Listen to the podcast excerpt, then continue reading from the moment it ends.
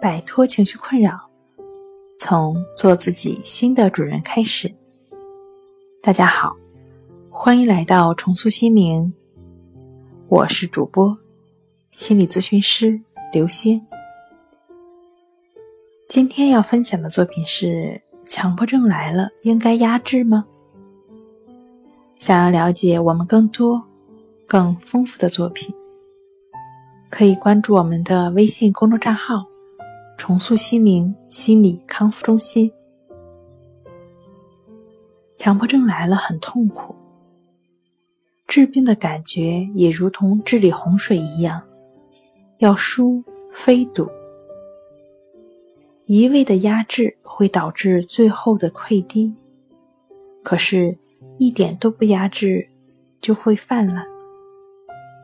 所以，好的治疗方法应该是该压制的要压制，该疏通的要疏通，要找到中间的规律和方法，不要太片面化的处理强迫症状。也就是说，要找到不偏不倚的中道的方法，比如指导强迫症患者的森田疗法。